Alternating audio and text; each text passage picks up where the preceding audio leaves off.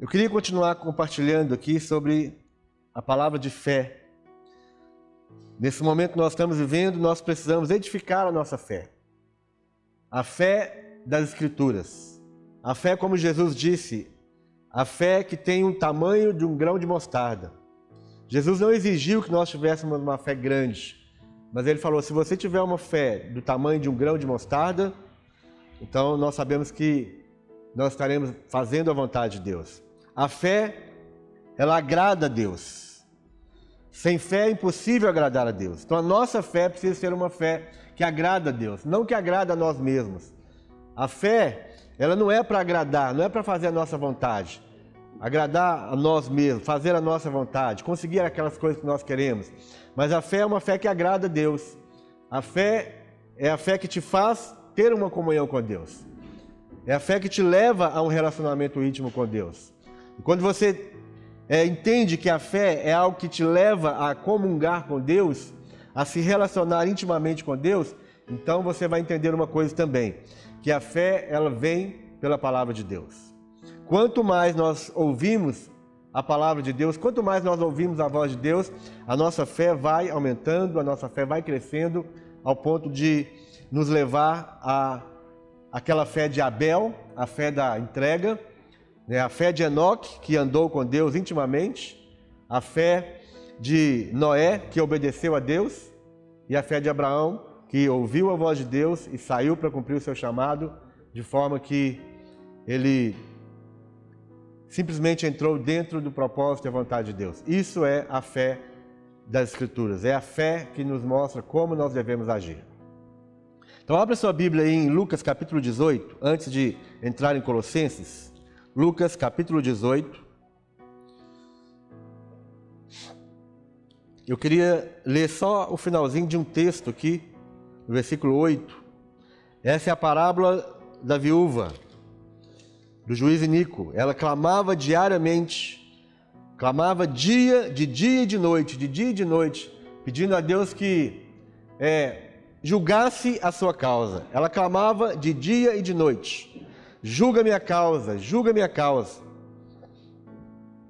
E aqui fala no verso, verso 7, fala, não fará Deus justiça aos seus escolhidos, que a ele clama de dia e de noite, embora pareça demorado em defendê-los? Digo-vos que depressa lhes fará justiça. Contudo, quando vier o Filho do Homem, achará porventura fé na terra? Eu disse para os irmãos semana passada que essa pergunta tem ecoado dentro do meu coração, tem ecoado na minha alma. A pergunta que, que Jesus fala aqui, traz aqui, na, através dessa parábola, é: porventura, quando vier o filho do homem, achará fé na terra? Nós estamos chegando, irmãos, no momento em que a fé da palavra de Deus, a fé das Escrituras, ela precisa ser é, crescida, ela precisa ser desenvolvida no nosso coração. Muitos de nós temos um, uma, um, um entendimento equivocado sobre fé. E aqui Jesus está falando, vai, porventura vai ser achado fé na terra? Que tipo de fé será que Jesus estava falando? Qual é a fé que Jesus estava questionando aqui, se ela estará na terra quando ele viesse? É a fé genuína a fé da palavra de Deus. Nós, nós precisamos, nesse dia, nesses dias que nós estamos vivendo, desenvolver esta fé. Não simplesmente uma, uma disposição mental, não simplesmente uma confissão positiva, não simplesmente um esforço da alma para acreditar muito que Deus vai fazer alguma coisa a nosso favor. Não é simplesmente uma questão de acreditar em Deus. Não é simplesmente uma, uma uma questão de você é, confessar que até que algo aconteça na sua vida, mas é uma questão de desenvolver a sua fé baseado naquilo que Deus tem falado ao seu coração. É desenvolver a sua fé baseado naquilo que a palavra de Deus tem sido trazida para você através das pregações, através da sua própria leitura, através dos seus momentos de intimidade com Deus. Essa é a fé que nós precisamos é, deixar que entre no nosso coração. A Bíblia fala que a fé é um dom de Deus. Nós recebemos a medida da fé quando nós entregamos a nossa vida a Jesus, quando nós nascemos de novo, nós recebemos a medida da fé, o dom de Deus. Mas essa fé precisa ser desenvolvida. A fé ela começa do tamanho de um grão de mostarda, mas essa fé precisa ser desenvolvida, né? E como nós desenvolvemos a nossa fé? Nós desenvolvemos a nossa fé através da palavra de Deus. Não existe outras coisas mais fortes e mais poderosas do que a palavra de Deus que possa fazer com que a nossa fé vá crescendo, assim como o apóstolo Paulo disse em vários lugares aqui nas suas cartas. E aqui no livro de Colossenses, como nós falamos já na quarta-feira, Paulo traz uma exortação para os nossos irmãos da igreja de Colossos.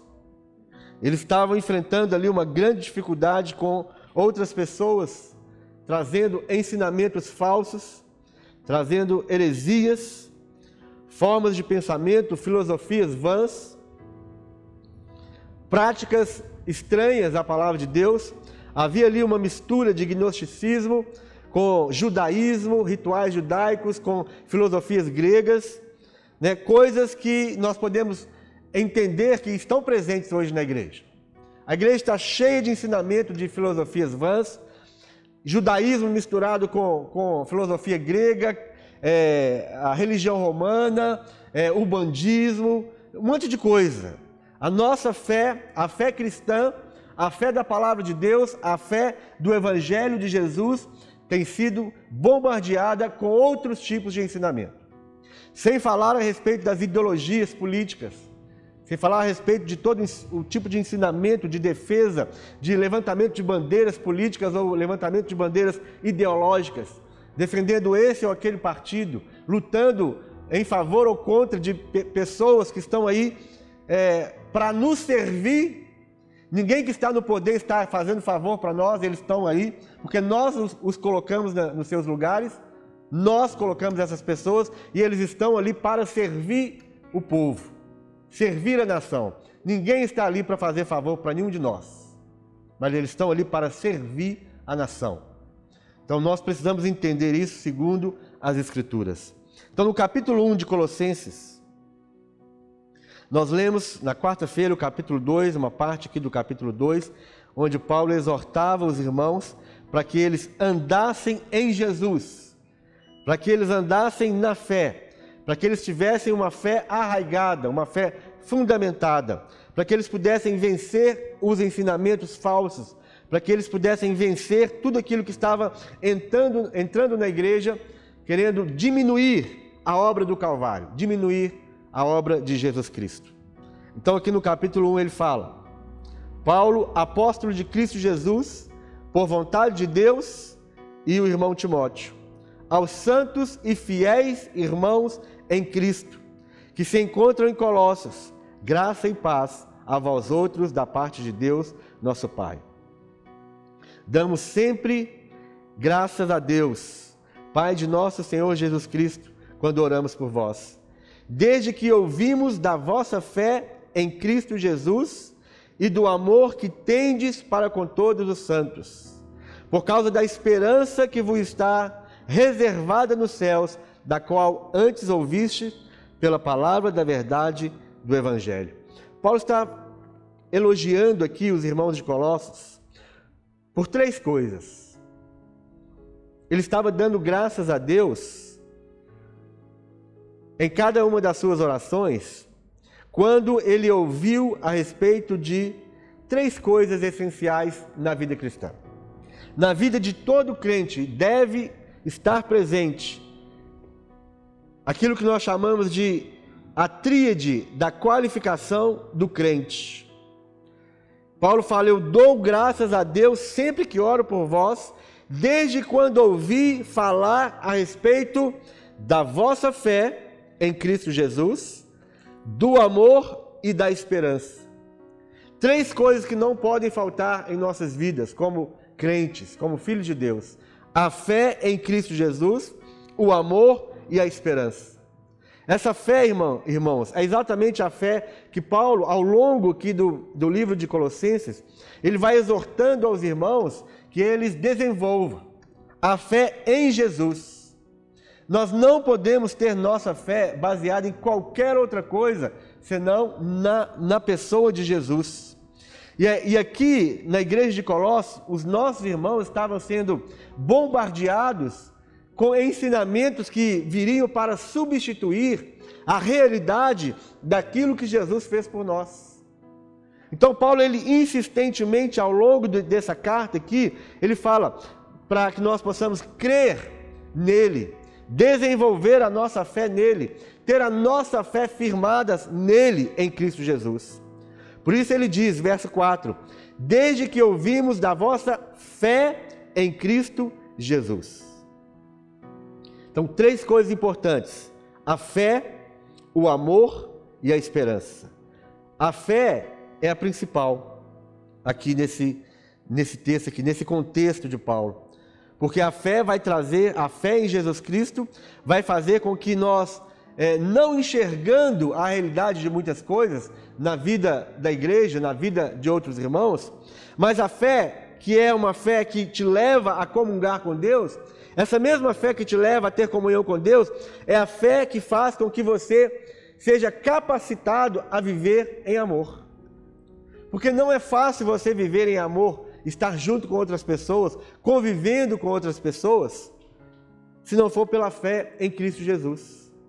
Quando nós olhamos para Jesus, quando nós vivemos todo, quando nós vemos todo o exemplo de Jesus, mesmo sendo forma, tendo forma de Deus, mesmo sendo Deus, ele se esvaziou de si mesmo, né? um Deus tomando forma de homem, com um objetivo, com uma finalidade, sofrer aquilo que o homem, que o ser humano sofre, conviver no meio da humanidade, morrer por alguém que não merecia, sofrer aquilo que ele sofreu, somente pela fé em Cristo Jesus, observando aquilo que ele viveu, a forma como ele viveu aqui na terra, recebendo a revelação de todo o sacrifício de Jesus, somente uma fé desta faz com que você ame alguém que você não conhece.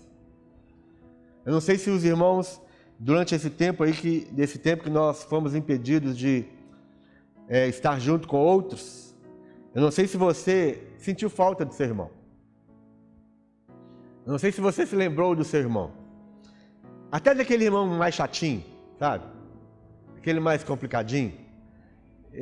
Né? Às vezes dá saudade, né? Daquele irmãozinho mais e isso é essa convivência, esse amor que te faz sentir saudade, esse amor que te faz sentir falta do outro, somente pode acontecer, somente pode estar presente no coração do ser humano através da fé em Cristo Jesus.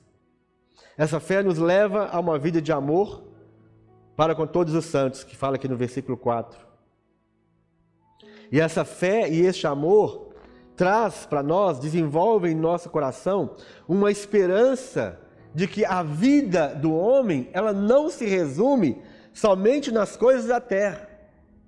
A nossa vida, ela não está fundada ou fundamentada, baseada nas coisas desta terra. Porque se, se nós estivéssemos vivendo assim,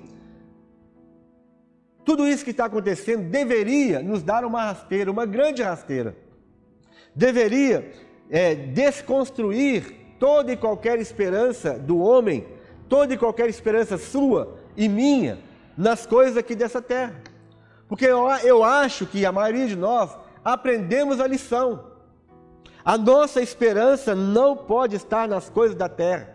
A nossa esperança não pode estar no nosso emprego, na nossa qualificação, nos nossos diplomas, na nossa experiência, na nossa sabedoria, nos nossos relacionamentos.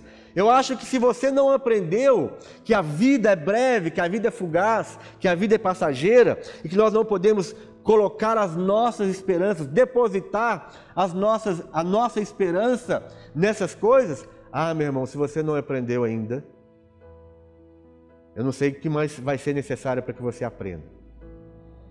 A nossa esperança, ela está reservada, ela está colocada nas coisas que estão, aqui a Bíblia fala assim, nas coisas que vos está preservada nos céus.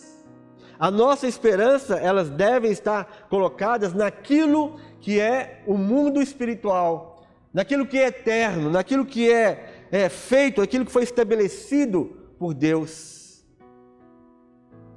A fé em Cristo Jesus, o amor que temos para com todos os santos, por causa da esperança que vos está preservada nos céus, da qual antes ouvistes pela palavra de verdade do Evangelho. A fé, ela nasceu no seu coração, você recebeu este dom da fé porque você ouviu o Evangelho, você ouviu a palavra da verdade. Um dia, você foi alcançado pela palavra da verdade. Você abriu seu coração e você decidiu seguir a Jesus, não simplesmente porque deu um clique na sua mente, mas é porque o Espírito Santo, né, a ação da palavra de Deus pregada a você, juntamente com a ação do Espírito Santo, começou a trazer no seu coração um, constrangimento pela forma como você vivia. Né? A palavra da verdade do Evangelho de Jesus causou em nós uma vergonha, um constrangimento, um, um, um aperto no coração. E aí você é, pôde reconhecer que existe, que existe é algo além daquilo que nós vivemos, ou daquilo que você vivia alguns anos atrás.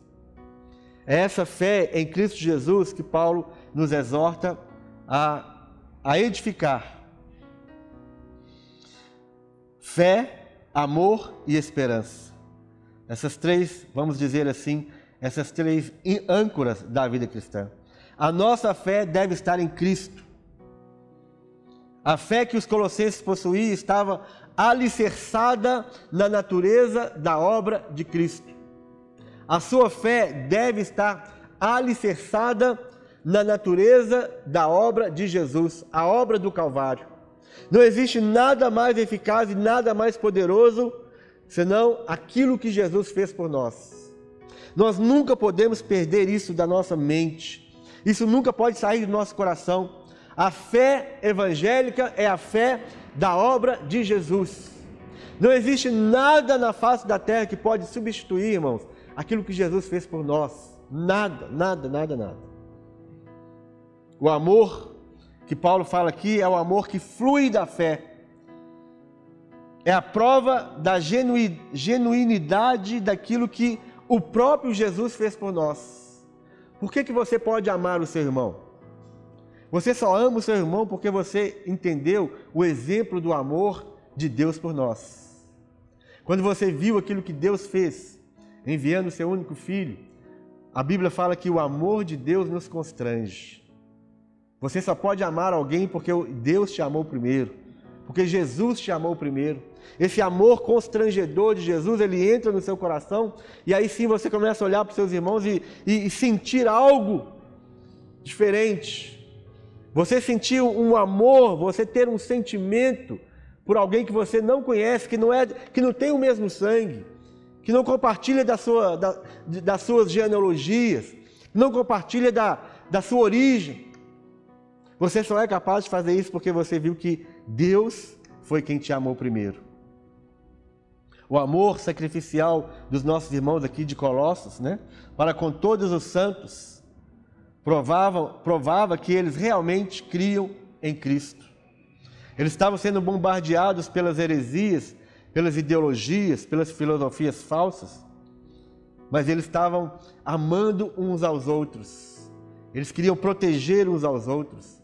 Paulo nunca, Paulo nunca tinha ido na igreja de Colossos, mas ele ouviu falar da forma como eles viviam. Ele ouviu falar que aquela igreja estava sendo atacada terrivelmente pelos falsos ensinamentos. E ele ministra fé para eles. Ele, ele ressalta aqui a fé que eles, que eles já estavam desenvolvendo. Ele ressalta o amor que já estava operando no meio deles. Ele fala da esperança. A esperança que é o resultado da fé a, a esperança que é a riqueza de Deus reservada nos céus para nós. E aqui no, ele continua dizendo, verso 9: Por esta razão também nós, desde o dia em que o, o ouvimos, não cessamos de orar por vós e de pedir que transbordeis de pleno conhecimento da Sua vontade, em toda sabedoria e entendimento espiritual. Paulo está falando: olha, é importante que vocês é, transbordem no pleno conhecimento da vontade de Deus. É importante que vocês cresçam em sabedoria e entendimento espiritual. Meus irmãos, nós precisamos aprender com tudo isso que nós estamos vivendo hoje, que o homem ele precisa alcançar um nível de conhecimento, não conhecimento qualquer. Esse tempo que você tem na sua casa hoje, não é o tempo para você simplesmente ficar ali assistindo, conhecendo todos os filmes do Netflix. Eu sei que tem uma tentação muito grande, né? Para você começar a assistir uma série e a série tem mais um, mais um episódio, mais um episódio, mais um episódio, você senta ali e aquilo vai ficando emocionante, aquilo vai te cativando, você vai ficando preso ali, e aí você assistiu um, dois, três, quatro, cinco, e aí falta mais alguns, e o tempo vai passando e você vai ali e você está preso. Não é para isso. Esse tempo é para que você transborde de pleno conhecimento da vontade de Deus. Qual que é a vontade de Deus para a sua vida? Será que você, durante esse tempo, nós já temos o quê? É, quase dois meses né, de quarentena? Será que quase dois meses de quarentena não te fez buscar e conhecer, não te fez transbordar do pleno conhecimento da vontade de Deus para a sua vida? Meu irmão, não passe tudo isso sem conhecer qual é a vontade de Deus para você. Conhecer, estar transbordando de pleno conhecimento da vontade de Deus, em toda a sabedoria e entendimento espiritual. É, a, a minha oração é que depois de tudo isso, a igreja do Senhor Jesus transborde em pleno conhecimento da vontade dele, que a igreja do Senhor Jesus cresça transborde em toda sabedoria e entendimento espiritual. Porque a palavra de Deus fala que o povo de Deus está sendo levado cativo, o povo de Deus está sendo destruído porque lhe falta conhecimento conhecimento da, da verdade, conhecimento da vontade de Deus, sabedoria, plena sabedoria e entendimento espiritual. Não estou falando de nada de cabeça, nada de cabeça. Estou falando de conhecimento espiritual, entendimento espiritual, que nós só adquirimos através de buscar, estudar, ler esta palavra, buscar as coisas espirituais, buscar o convívio de outros irmãos. Esse conhecimento da vontade de Deus, essa sabedoria, esse entendimento espiritual só vem dessa forma. E aqui no verso 10, o apóstolo Paulo fala: qual é a finalidade de tudo isso? Para que transbordar no pleno conhecimento da vontade de Deus para a sua vida? Para que ter sabedoria e entendimento espiritual? O verso 10 fala: a fim de viverdes de modo digno do Senhor, para o seu inteiro agrado frutificando em toda boa obra e crescendo no pleno conhecimento de Deus. Haja luz e houve luz. Graças a Deus. Estava é. aqui esforçando aqui para enxergar as letras. Que benção, meu irmão. Alguém foi tocado. Então, qual que é o objetivo? O objetivo é a fim de viver de modo digno do Senhor para o seu inteiro agrado. Nós vivemos para agradar a Deus. Você não vive para agradar você mesmo. A fé não é para agradar o homem. A fé, ela, ela existe no nosso coração para que nós possamos agradar a Deus. Sem fé é impossível agradar a Deus. A fé, o conhecimento da vontade de Deus, o entendimento espiritual deve te levar a viver uma vida digna do Senhor. Digna do Senhor. Em agradar ao Senhor inteiramente. Frutificar em toda boa obra. Crescer no pleno conhecimento de Deus. Essa é a finalidade da fé do amor, da esperança, que vai trazendo para nós conhecimento da vontade de Deus, que vai trazendo para nós sabedoria, que vai trazendo entendimento espiritual. Tudo isso é para que nós possamos viver de modo digno do Senhor, agradar o Senhor, frutificar em toda boa obra. Toda boa obra.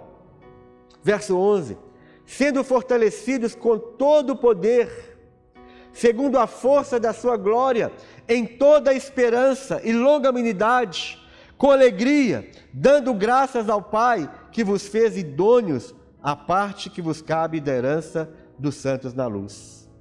A fé em Jesus faz com que você seja fortalecido com todo o poder, não o poder humano, mas com todo o poder segundo a força da sua glória. O poder do crente, ele não vem do crente.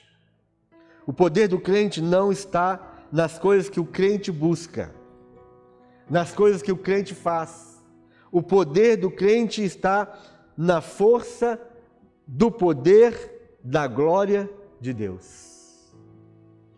A fonte da força do cristão, a fonte do poder do cristão é segundo a força da glória do próprio Deus. E como é que você pode alcançar a glória de Deus? Como é que você pode alcançar esse nível de, de glória, esse nível de força espiritual? Como é que você pode alcançar isso senão você desenvolvendo o entendimento, você desenvolvendo uma fé sólida, né, arraigado naquilo que Jesus fez na cruz? Tudo que o crente pode ter hoje na sua vida vem da cruz. Tudo o que o crente pode alcançar na sua vida, para que ele possa viver de modo digno do Senhor aqui na terra, para que ele possa agradar ao Senhor inteiramente, para que ele possa frutificar em toda boa obra, toda fonte vem da cruz de Cristo. Tudo vem da cruz, tudo vem da obra de Jesus tudo vem do sacrifício de Jesus. Verso 13. Ele, Jesus, nos libertou do império das trevas e nos transportou para o reino do Filho do seu amor, no qual temos a redenção, a remissão dos pecados.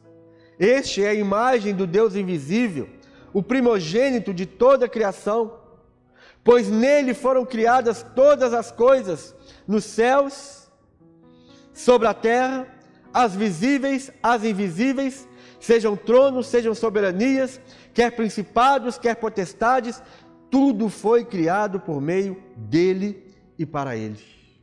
Esse é o nosso Deus, esse é o nosso Cristo, esse é o nosso Messias, este é o Filho de Deus que nos tira nos liberta do império das trevas e nos leva, nos transporta para o reino do Filho do seu amor, aquele que nos redime, aquele que perdoa os nossos pecados, aquele que nos limpa das nossas transgressões, ele que é a imagem do Deus invisível, o primogênito de toda a criação, tudo que foi criado na face da terra, tudo que está aqui na terra, foi por ele criado.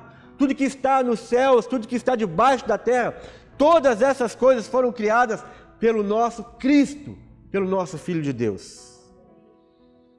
Quer principados, quer potestades, verso 16, tudo foi criado por meio dele e para ele. E aqui no, no, nesse, nessa, nesse contexto que, histórico né, da, lá de, da igreja de Colossenses, eles queriam ensinar para os nossos irmãos ali que existia outra forma de poder, que existia outra forma de salvação, que você precisava experimentar, ter uma experiência extraordinária espiritual, para que você crescesse um nível, para que você fosse superior aos outros irmãos. Experiências sensori extrasensoriais, experiências adquiridas não sei aonde, não sei como. Tudo isso para minimizar o poder da cruz de Cristo o poder de Jesus, aquele que é a imagem do Deus invisível, aquele que é o primogênito de toda a criação. Verso 17 fala: Ele é antes de todas as coisas. Nele tudo subsiste. Ele é a cabeça do corpo, da igreja. Ele é o princípio, ele é o primogênito dentre os mortos, para em todas as coisas ter a primazia. Não existe anjo, não existe principado, não existe potestade, não existe nenhum ser celestial, não existe nada na criação do universo que tenha a primazia, a não ser Jesus, o Cristo de Deus. Verso 19 fala: Porque aprove a Deus que nele, em Jesus, residisse toda a plenitude. Tudo está em Jesus. Paulo ele bate forte nisso aqui, ele insiste nisso, porque ele não podia aceitar nada que viesse para, para minimizar a obra de Jesus. Meu irmão, e você precisa prestar atenção nisso hoje, hoje de manhã, você precisa entender isso. Quantas coisas estão vindo, principalmente nesse período, para que a obra de Jesus seja minimizada ou anulada, enfraquecida na sua própria vida. O que é que você crê? Você tem firmado, fundamentado a sua fé em quê? A sua esperança está em quê? Você acha que a sua libertação vem de onde? Vem de quem? O que é que você precisa fazer para que você seja livre do pecado, livre dos demônios, livre dos principados? O que é que você precisa fazer? Você vai recorrer para ser liberto a quem? Qual é o tipo de ensinamento que vai trazer você uma libertação?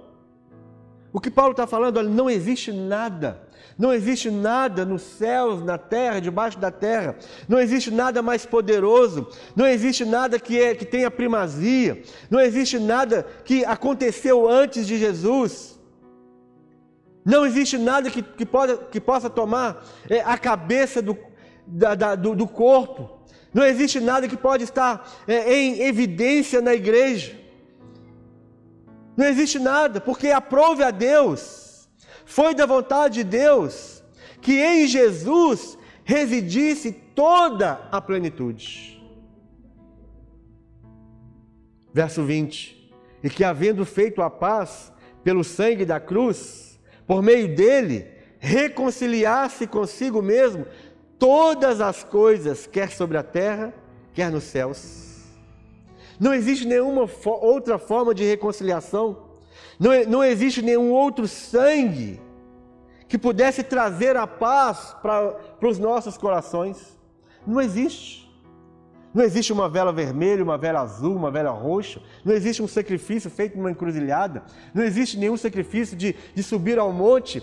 Não, vamos subir o monte do Palmares de joelho, porque se nós subirmos o monte Palmares de joelho, nós vamos ter paz com Deus, nós seremos reconciliados com Deus. Se você fizer jejum de, de 150 dias, jejua 150 dias, e aí sim você vai ter paz com Deus. Não, o que ele diz é: e que, havendo feito a paz pelo sangue da cruz por meio dele, fostes reconciliados. Nós fomos reconciliados com Deus através e por meio do sangue dele, o sangue da cruz, o sangue vertido na cruz através de Jesus Cristo. Verso 21 e a vós outros também, que outrora eram estranhos, inimigos no entendimento pelas vossas obras malignas. Nós éramos maus por natureza, nós éramos inimigos de Deus, as nossas obras eram obras malignas. E aí nós, nós temos a, a coragem, a capacidade de dizer assim: Quantos de nós já falamos isso? Fulano de tal é tão bonzinho, só falta Jesus na vida dele. Isso é totalmente contra as Escrituras. A Bíblia sempre falou que nós somos maus. Aqui fala que nós éramos inimigos de Deus, as nossas obras eram malignas. Né, não existe ninguém na face da terra que é tão bonzinho que só falta Jesus. Se falta Jesus, falta tudo, porque Ele é tudo em todos. Não existe nada que, po que possa perdurar Não, não existe nada que possa ser virtuoso além de Jesus. Vou terminar, porque agora o nosso culto é, é de uma a, no máximo, uma hora e dez, uma hora e vinte. Nós vamos ter que acostumar com isso também, né? Tem gente que está dando glória a Deus. Glória a Deus por, pelo fato do culto agora é só uma hora. Queima, né? Vocês estão em casa, vocês estão vendo, presenciando algumas coisas que nós estamos presenciando aqui ao vivo, viu? Vem hoje, ah, quem fez inscrição vem, vai vir à noite, ó. Já tem o link lá, ó. Tem o link para as próximas quartas-feiras e, ó, se não estou enganado, para os próximos domingos. Então corra lá e, e ganhe seu espaço. Verso 22. Agora, porém, vos reconciliou no corpo da sua carne, mediante a sua morte, para apresentar-vos perante ele santos, inculpáveis e irrepreensíveis. Não existe sangue de touro, não existe sangue de bode, sangue de galinha branca, sangue de galinha preta, sangue de galinha colorida, seja lá o que for. Não existe nada que vai te apresentar santo, inculpável e irrepreensível na presença de Deus. Irrepreensível na presença de Deus. Não, nada disso. Pode acender muitas velas, Pode passar dias e dias de, de, jejum em qualquer monte desse, no Monte Sinai, no Monte das Oliveiras, no Gólgota, onde você quiser. Nada disso vai te fazer mais santo do que o sangue de Jesus te fez. Nada. Ao verso 23, e aqui eu termino. Nós vamos meditar nisso. Você vai embora meditando nisso. Tudo isso, tudo isso que ele acabou de dizer, Toda esta verdade, toda essa revelação aqui, meu irmão, fala assim: tem uma condição. Se é que permaneceis na fé. Se é que permaneceis na fé. Como? Como é que nós precisamos permanecer na fé? Paulo está acabando de trazer uma revelação maravilhosa de um sacrifício maravilhoso, extraordinário, magnífico, poderoso tudo isso, se é que permaneceis na fé, alicerçados e firmes. Você precisa permanecer na fé.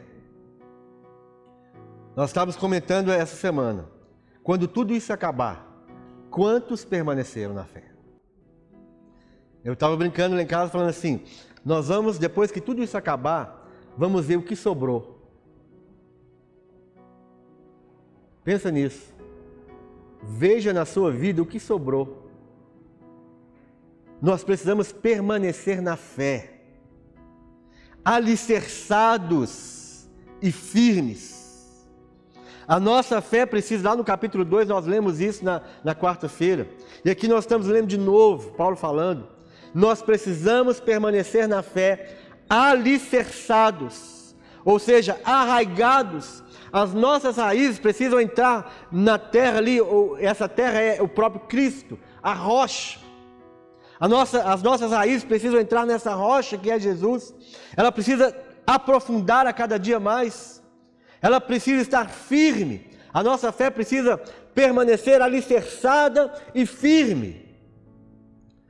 E ele continua: não vos deixando afastar da esperança do Evangelho aquela verdade que Paulo falou aqui no começo, né? aquela, aquela palavra da verdade do Evangelho que você recebeu um dia. A sua fé precisa permanecer profundamente alicerçada e, solid, e solidamente firmada, não vos deixando afastar da esperança do Evangelho que ouvistes e que foi pregado a toda criatura debaixo do céu e do qual eu, Paulo, me tornei ministro. Tudo isso que nós acabamos de ler aqui, irmãos, ela, ela vai funcionar na nossa vida, sim. Ela vai operar na sua vida. Ela vai ser eficaz na sua vida. Mas para isso nós precisamos permanecer na fé. Essa história de crente fraco, crente, crente mimimi, crente dodói, crente raquítico. Né? Tem crente que vive no CTI, vive é, é a poder de, de, de respiradores, aparelhos, que, que se você desligar um aparelho daquele ali, ele morre. Crente que você precisa estar ali, né, diariamente, diariamente ali cuidando, ligando, mandando mensagem, perguntando, né? Ele não permanece na fé. A sua fé não está alicerçada e firmada no evangelho. Ele sempre está afastando, ah, não sei se eu creio hoje, ah, não sei se eu vou para o céu, não sei para onde que eu vou, não sei isso, não sei. Não tem esperança de nada. Ah, o governo não tem mais esperança nisso. Ah, por causa de. Não, nunca, sempre se afastando da esperança do Evangelho. É isso que, que Paulo exorta a igreja de Colossos. É isso que o Espírito Santo nos exorta hoje. Firme, firma a sua fé, permaneça na sua fé, esteja alicerçado e firme numa fé inabalável. A fé não precisa ser gigantesca, a fé precisa ser do tamanho de um grão de mostarda. Que coisa maravilhosa. Jesus falou: olha, não precisa de muita coisa. Você precisa somente de uma fé pequenininha, do tamanho de um grão de mostarda. E esta fé, ela precisa, ela precisa ser alicerçada e firmada na palavra da verdade. Alguns de nós precisam desligar o YouTube nós estamos perdendo tempo, nós estamos adoecendo a nossa fé. Alguns estão enfraquecendo a sua fé de tanta bobagem que você ouve no YouTube. Tanta pregação, é, pregação da, da, da cabeça do homem, da ignorância do homem, da vontade do próprio homem. Se você gosta de ouvir, tudo bem, não tem problema você ouvir, não. Mas procure alguém que realmente tenha uma palavra firmada nas Escrituras. Ah, como é que eu sei se a pessoa, é, a pregação é boa? Vê o que, que ele fala da palavra. Se é um contador de caso, um contador de história. Meu irmão, foge desse tipo de coisa. A, a mensagem do Evangelho está aqui dentro do Evangelho. Né? O que deve ser pregado é o que está escrito aqui. Né? Foge de contador de caso, foge de contador de piada. Foge desse tipo de coisa. Nós precisamos da palavra da verdade, a palavra viva e eficaz. Nós não, o diabo não está brincando conosco. O mundo não está brincando conosco esses dias. Então esteja atento, ame a palavra e procure a palavra de Deus. Amém?